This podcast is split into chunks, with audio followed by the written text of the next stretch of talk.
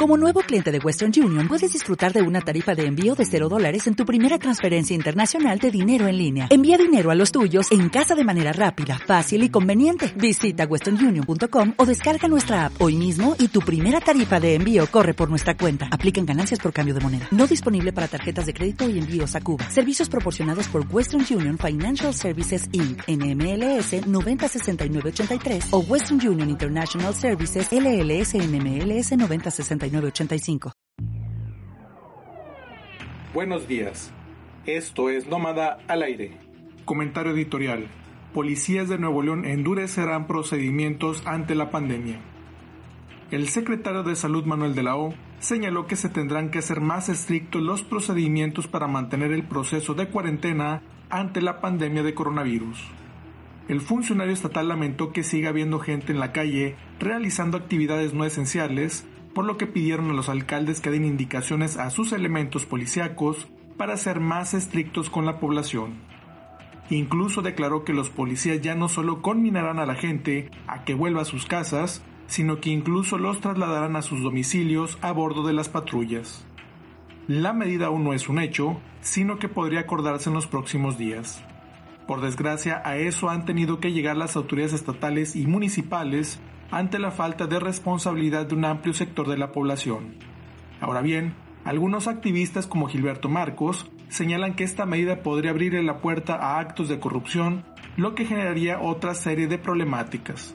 Así que los ciudadanos deben entender que estamos por entrar en la fase más peligrosa de esta contingencia, por lo que deben acatar las medidas de aislamiento social y de sana distancia. De lo contrario, viviremos las tragedias que se viven en Estados Unidos, Italia, España, China y otras naciones del mundo. Noticias. Noticias nacionales. Llega un cargamento más de insumos médicos desde China. Procedente de Shanghái, China, anoche aterrizó en México el cuarto vuelo de hasta 30 que podrían hacerse a nivel internacional para traer insumos médicos al personal del sector salud que atiende a enfermos con COVID-19. En la terminal remota del aeropuerto capitalino fue colocado el avión de Aeroméxico que llegó alrededor de las 20-15 horas, luego de 13 horas de vuelo, el cual trasladó 1.548 cajas con 2.916.000 mascarillas y 46.600 gogles para el manejo de pacientes con coronavirus, los cuales serán destinados a todas las instituciones del sector salud como el IMSS, ISTE, PEMEX, SEDENA y Secretaría de Marina, coordinadas por el Instituto de Salud para el Bienestar.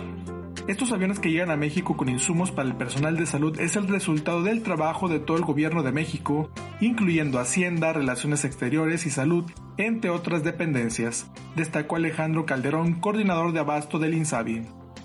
El funcionario reconoció que el punto rojo que requiere mayor canalización de material es el Valle de México, zona en la que está el mayor número de casos.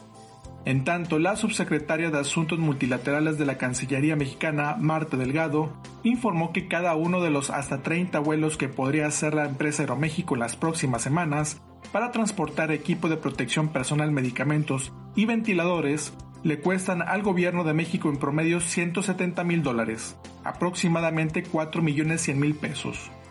Es un costo al costo porque Aeroméxico por un charter como este cobra de 400 a 700 mil dólares y por ser el gobierno de México nos están dejando los vuelos al costo. Nosotros pagamos el combustible, la tripulación, los sueldos de quienes participan en los vuelos, los permisos de aterrizaje y aduana. Es un precio muy accesible para el gobierno, precisó la funcionaria federal.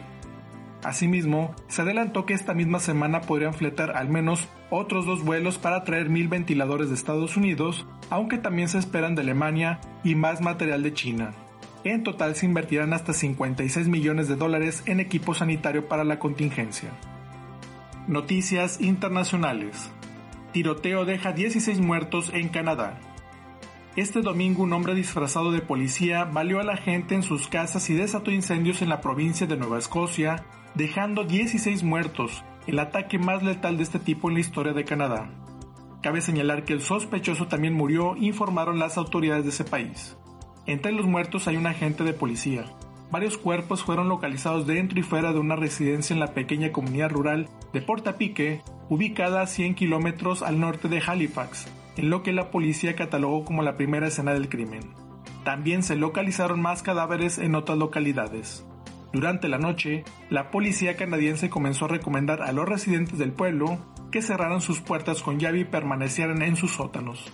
También se reportaron incendios en varias casas de la zona. La policía dijo que la persona que creen que es la responsable de los ataques se llama Gabriel Waldman, un hombre de 51 años de edad y que se cree que vivía en Portapique. Las autoridades señalaron que en un momento dado utilizó un uniforme de policía y adaptó su vehículo para que pareciera una patrulla de la Real Policía Montada de Canadá. En un principio, la policía anunció que había arrestado a Worman en una gasolinera, sin embargo más tarde confirmó que había fallecido, sin mencionar la causa del deceso. Este es uno de los actos de violencia más insensatos en la historia de nuestra provincia, dijo por su parte el premier de Nueva Escocia, Stephen McNeil. El portavoz de la policía, Daniel Bryan, confirmó el asesinato de 16 personas y la muerte del sospechoso. Cabe señalar que los tiroteos masivos son relativamente inusuales en Canadá, ya que el país reformó sus leyes de control de armas después de una masacre ocurrida en 1989, en la que el tirador mató a 14 mujeres antes de quitarse la vida en una universidad de ese país. Noticias locales. Falso que se vayan a liberar 700 reos debido a la contingencia. Luego de que se divulgó en algunos espacios informativos que el gobierno de Nuevo León contemplaba la liberación anticipada de 700 reos ante la pandemia de COVID-19, las autoridades estatales desmintieron esta situación. Mediante un comunicado difundido en redes sociales, el gobierno del estado indicó que no tienen la atribución de liberar de manera anticipada a ningún reo. La preliberación de una persona privada de la libertad es un derecho que se ejercita individualmente ante el Poder Judicial por aquellos internos que han cumplido los requisitos de ley, entre otros haber compurgado una parte de la sentencia impuesta, haber presentado buena conducta durante su internamiento, acreditar su estabilidad emocional y no presentar peligrosidad para la sociedad, explicó la autoridad estatal. Señalaron que si bien en algunos casos participan algunas organizaciones civiles que tienen convenios con el gobierno estatal, no se puede alterar el procedimiento establecido para la liberación anticipada, situación que le corresponde al Poder Judicial. Hay una situación especial en la que se puede dar la preliberación, que es en caso de personas de la tercera edad que padezcan enfermedades crónico-degenerativas que hayan sido sentenciados por delitos no graves, situación en la que solo se encuentran cerca de 30 reos, cuyos casos se mantienen en estudio. De esta manera, se echa por tierra la posibilidad de una liberación anticipada de cerca de 700 internos de los penales de Nuevo León. Reporte de calidad del aire. Esta mañana tenemos calidad regular del aire en García, Cadereyta y San Nicolás, por lo cual se recomienda en estas áreas que niños, adultos mayores y personas con enfermedades cardiovasculares o respiratorias limiten actividades al exterior. Muchas gracias por su atención. Esto fue Nómada al aire del lunes 20 de abril de 2020. Los esperamos en la próxima cápsula.